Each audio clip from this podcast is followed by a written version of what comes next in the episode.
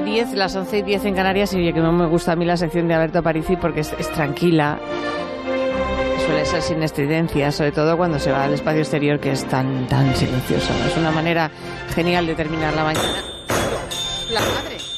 Pero oye, ¿qué está pasando? ¿Esto qué es? Begoña, Be- perdona, es que me has pillado haciendo unos arreglitos a la nave. Espera, espera, que enseguida termino, le doy una última vez.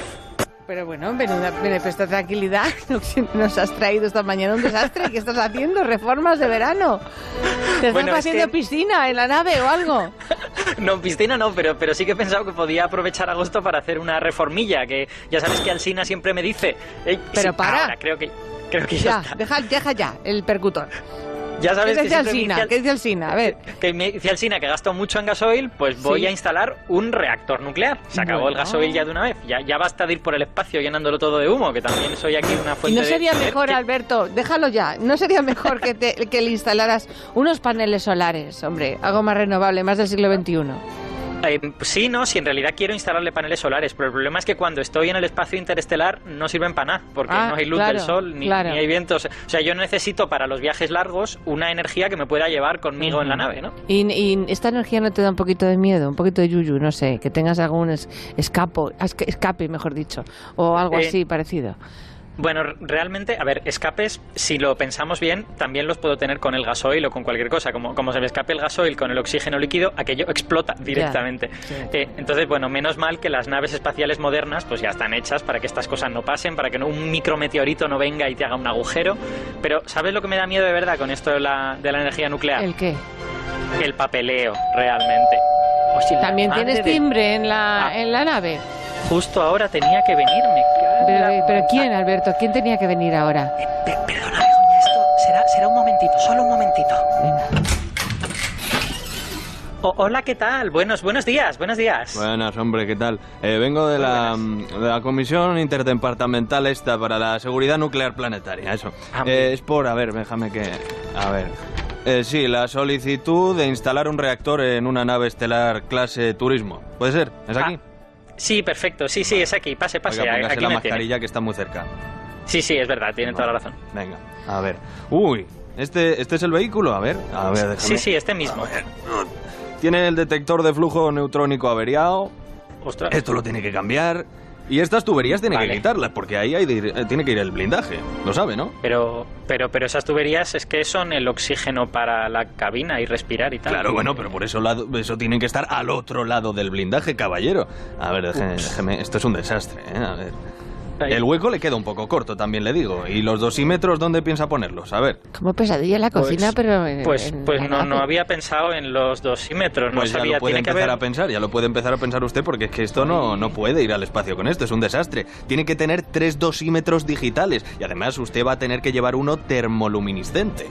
Anda, míreselo, míreselo y luego ya me vuelve a llamar. Yo así no puedo trabajar, caballero, lo siento mucho, pero... Eh, no sé. vale, vale, muchas gracias. Lo, lo revisaré todo. Aquí me lo he apuntado todo en este papelito. Eh, gracias, gracias. Eh, Eso yo, es, yo creo eso que en- es. igual en un mes lo tengo. Perfecto. ¿Y sabe para qué puede aprovechar el hueco? Para poner un acuario o algo así. Pero lea un poco sobre peces antes, ¿eh? que luego se le mueren. Visto cómo monta usted las cosas, no me fío nada.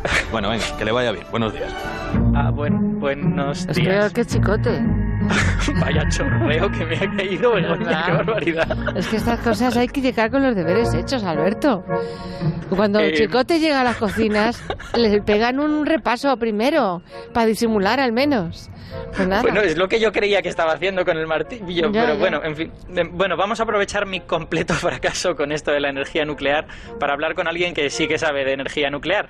Porque he citado hoy a Alfredo García, que es supervisor de sala de control en la central nuclear de Ascó, es divulgador de energía nuclear desde su cuenta arroba operador nuclear, que está en Twitter, en Instagram, en Facebook, es súper famoso allí, tiene un montón de seguidores, y además acaba de publicar un libro editado por Planeta que se titula La energía nuclear salvará el mundo.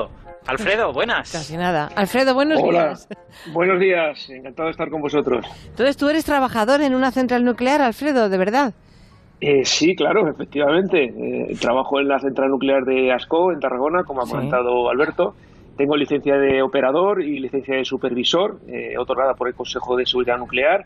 Y bueno, eh, en la sala de control lo que tenemos son dos operadores, un operador de reactor, un operador de turbina, que son los que tocan los mandos, un jefe de sala de control, que tiene licencia de supervisor como yo, y luego pues un jefe de turno o ayudante jefe de turno, que es mi caso, que supervisamos eh, la operación de la, de la central nuclear. Pues es que la conexión que tenemos nosotros, los seres humanos normales, con el tema de, de las centrales nucleares es un poco a lo Homer Simpson, ¿no? Pues te, sí. te veo así con las piernas subidas encima de los paneles, pero yo creo que no, no, no va a ser el caso. No, la verdad es que no. Vale, ¿qué, qué, qué, qué- qué haces concretamente? ¿Cuál es tu trabajo? Bueno, mi trabajo, como te decía, es eh, supervisar la operación de la central nuclear en cualquier circunstancia, en operación normal y si hubiera algún tipo de problema o algún tipo de accidente, pues eh, manejar el, el accidente y hacer la supervisión y el control de todo lo que se está haciendo. ¿no? Eh, en una central nuclear normalmente funciona al 100% de potencia, eh, son centrales que funcionan muy estables y entonces lo que hacemos en el día a día básicamente es el mantenimiento de, de los equipos, eh, hacer las revisiones y, y todo, sobre todo las pruebas de los equipos de seguridad que prácticamente se prueban a diario. Claro. Eh, ¿has, has vivido algún, algún sonido de alarma en algún momento en tu vida laboral?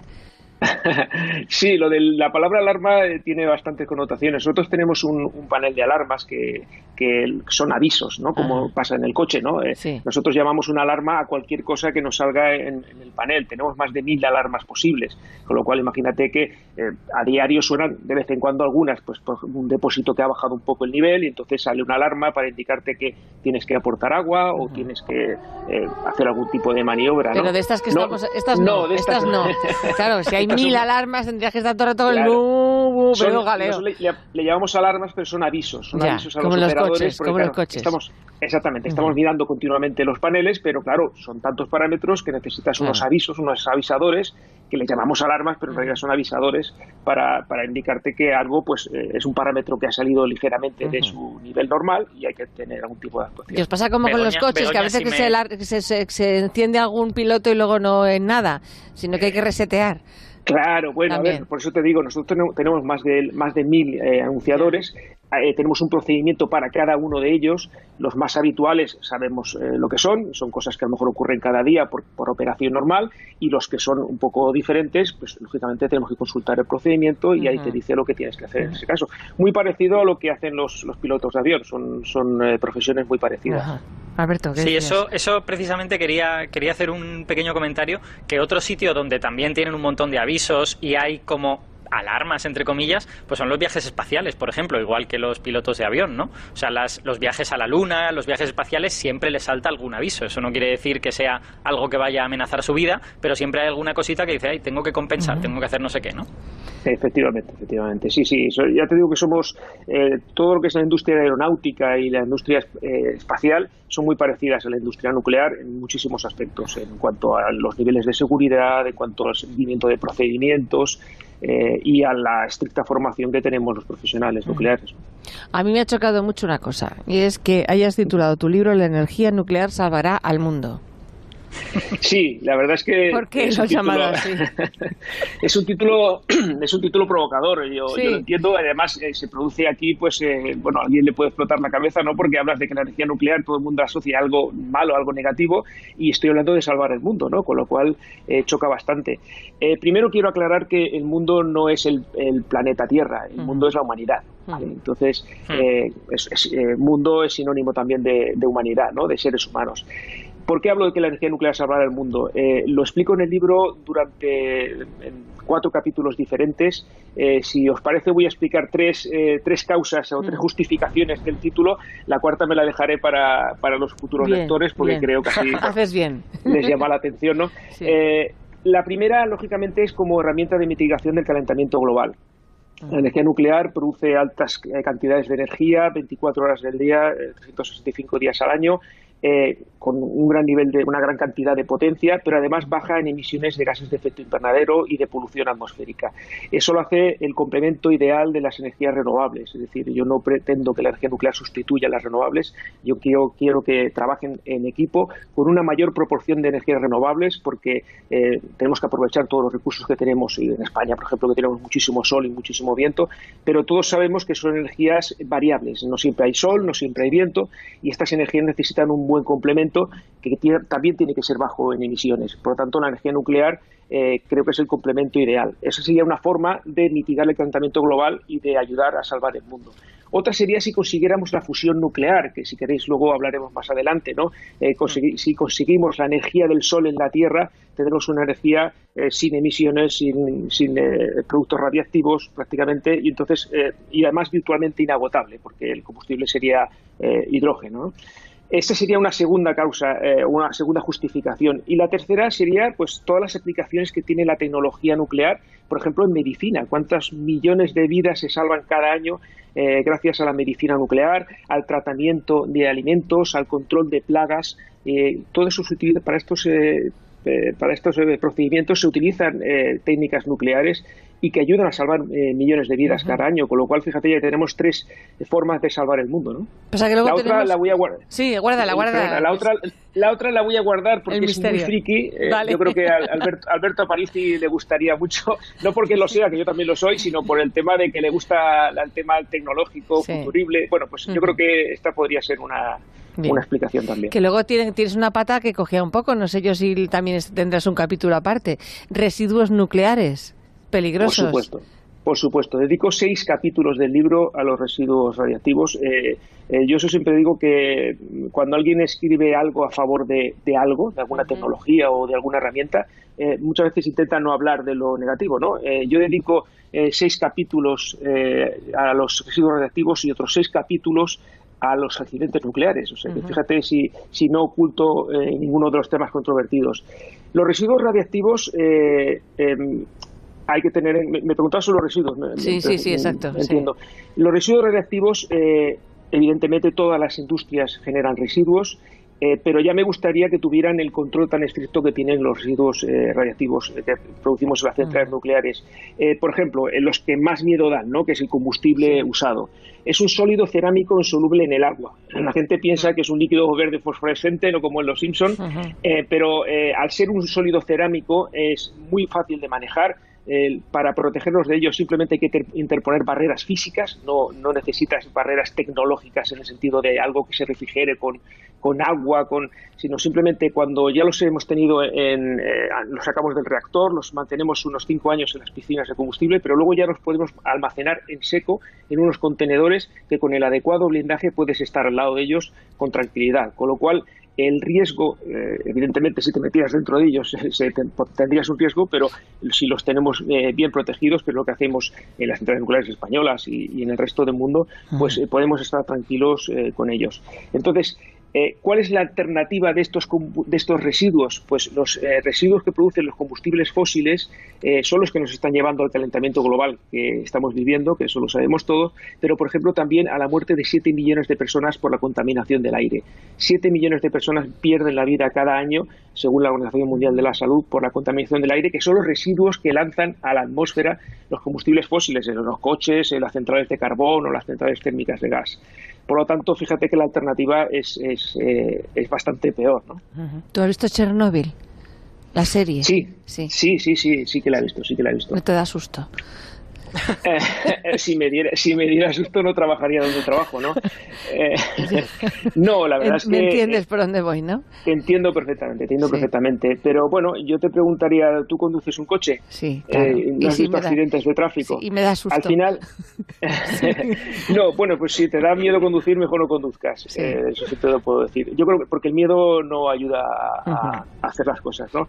Yo creo que lo, que lo que hay que hacer con todas las tecnologías es conocerlas bien, eh, conocer eh, lo que estás manejando, estar bien preparado y tener confianza en lo que estás haciendo. Eh, Chernobyl era una central totalmente diferente a las nuestras. O sea, cuando alguien compara Chernobyl con nuestros reactores es que no conoce la tecnología de la que estamos hablando, ¿no? O sea, yo siempre digo que Chernobyl era un Hindenburg, el, dirigible que explotó porque estaba relleno de hidrógeno en los años 30 y nuestras centrales son un Boeing 747 actual, ¿no? Un Airbus 380. Pero un segundo, no, os vayáis ninguno de los dos, que tengo que poner dos cuñas y ahora seguimos. Y te pregunto por el cuarto capítulo, a ver si me lo dices, que no ¿Te han contado que es imposible ahorrar en tu seguro de moto? Una mutuera siempre paga paga menos. Métetelo en la cabeza. Vente a la mutua con tu seguro de moto y te bajamos su precio, sea cual sea. Llama al 902-555-485. 902-555-485. Mutueros, bienvenidos. Condiciones en mutua.es. Es el momento de volver a ilusionarnos. Si tú tienes las ganas, nosotros te ayudamos ofreciéndote la facilidad de elegir cuánto quieres pagar cada mes.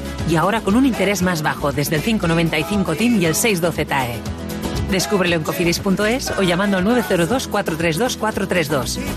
Cofidis, para volver, cuenta con nosotros.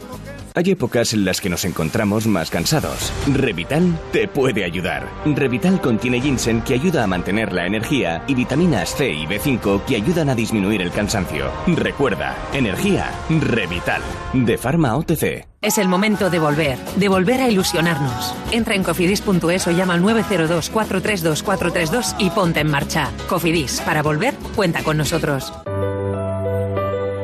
Siempre, sempre. Betico, para sempre. Always. Puc toujours, per sempre. Siempre y en cualquier circunstancia, Alquiler Seguro continúa pagando las rentas del alquiler a sus clientes el día 5 de cada mes. Llama ahora al 902 37 57 77 o entra en alquilerseguro.es. Alquiler Seguro. Protección a propietarios.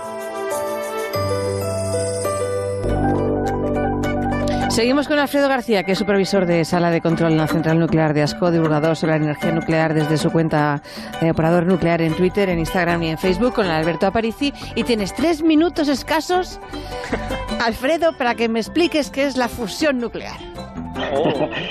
Bueno, Te pues sobran dos. nuclear- No, no. Sí, ya casi Sí. termino. La fusión nuclear es simplemente unir átomos ligeros, los más ligeros que conocemos son los del hidrógeno, Sí. para producir enormes cantidades de energía. ¿De acuerdo? Entonces, eh, ¿cuál es el residuo que producimos? Helio, que es un gas noble, que no es radiactivo y que además eh, no, no es tóxico y ni produce ningún tipo de daño. Lo único radiactivo aquí en ese caso serían los materiales estructurales del reactor, pero son residuos de media y baja actividad. Eh, se está empezando a ensamblar el, el reactor termonuclear de, de fusión nuclear experimental que se está haciendo en Francia, con la participación también de España y de muchísimos países del mundo, y se espera que se consiga el primer plasma para el año 2025 y la fusión ya para el año 2035, es decir, no, no queda tanto como pueda parecer. Luego tendríamos un reactor que se llamaría demo para demostrar si realmente puede funcionar comercialmente y a partir de mediados de siglo, a partir del año 2050 aproximadamente, ya podríamos empezar a construir reactores nucleares de fusión. Pero claro, todo esto está en fase de investigación. O sea que para la nave espacial de Aparici llegamos a tiempo. Bueno, podría ser, podría ser. Sí, ¿no? Sí, sí. Alberto. Para, para mi nave espacial cuando yo sea mayor, ¿no? Yo creo que para hoy no. La, quiero decir, la fusión es una tecnología súper prometedora, pero no hay que pensar que vaya a estar aquí pasado mañana. Es para dentro de para, para dentro pues, de 15 años, de 20 años tal vez. Exacto. Pues no sé si queréis rematar, tenéis un minuto y medio para dar un último mensaje eh, esperanzador. Bueno, a mí, a mí me gusta mucho una cosa que cuentas en el libro, que es que eh, hoy en día solo aprovechamos un porcentaje muy pequeñito de la energía del combustible nuclear y que hay centrales que pueden aprovechar más. ¿Nos puedes contar ahí en un minutín? Sí, eh, nos aprovechamos solo el 5% de la energía del uranio, por lo tanto, eh, la gente lo, lo- lo- lo tratamos como un residuo, pero en realidad yo considero que es un recurso. Francia ya está reciclando parcialmente el combustible usado en fábricas que luego lo utilizan sus reactores, que son como los nuestros, pero ya se están diseñando y construyendo reactores de cuarta generación. Hay uno ruso que ya es capaz de reciclar combustible usado y que, y que sería capaz de, de- de generar electricidad aprovechando el 97% de la energía del combustible. 97%, del 5 al 97%. Y de los residuos. Y de los residuos. Alfredo, pues ha sido un placer, de verdad, ¿eh? Un, un beso grande. Feliz verano. Muchísimas gracias. Alfredo Muchísimas García. gracias. Un abrazo. Un abrazo. y Alberto. Aparici, estupendo, ¿eh? Muy bien. Te has traído además un invitado que es muy, muy amable.